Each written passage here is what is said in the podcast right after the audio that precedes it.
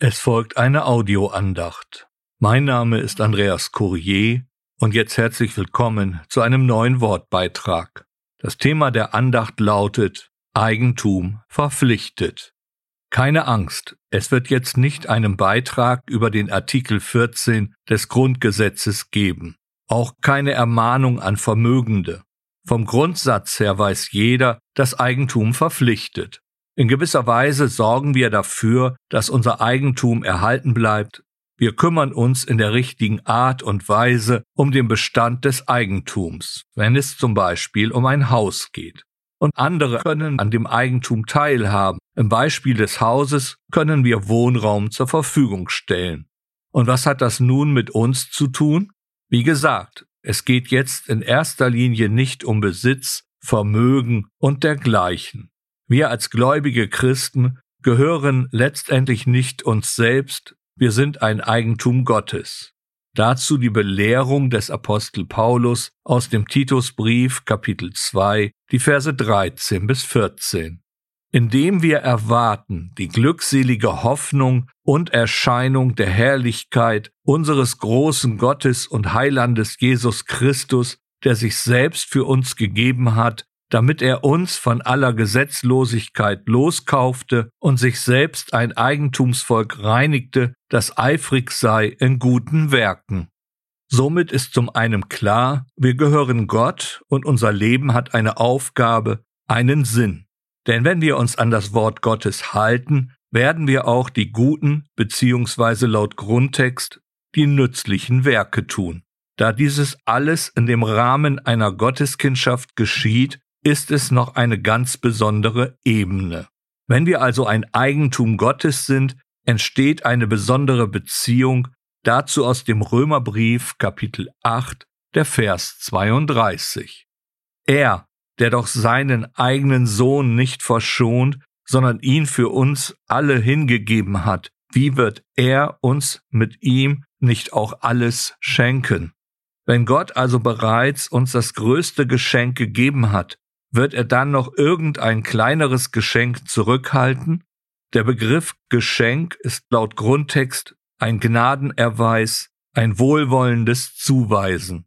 Und im Kontext der Gotteskindschaft bedeutet es dann einfach, alles von unserer Seite gehört Gott und alles von Gottes Seite aus gehört uns. Was bedeutet das nun für unseren Alltag, unsere Nachfolge? Also, Zunächst gehören wir Gott, somit auch unsere Sorgen, unsere Nöte, eben alles, was unser Leben ausmacht, bis hin zur kleinsten Angelegenheit. Und von Gottes Seite aus bekommen wir nun alles aus seiner Hand geschenkt.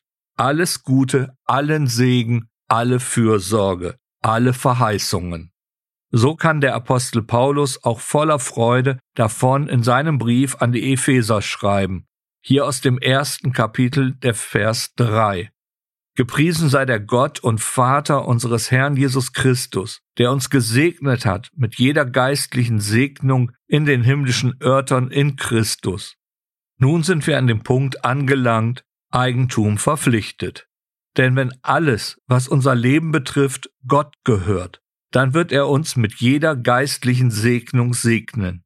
Segen, laut Grundtext eine Gabe von Gott, ein reicher Ertrag, der Nutzen, ein Geschenk.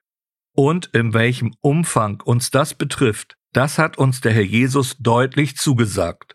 Hören wir nun auf die Verse 31 bis 32 aus dem sechsten Kapitel des Matthäus-Evangeliums. So seid nun nicht besorgt, indem ihr sagt, was sollen wir essen oder was sollen wir trinken oder was sollen wir anziehen? Denn nach all diesem trachten die Nationen, denn euer himmlischer Vater weiß, dass ihr dies alles nötig habt. Es geht noch mehr.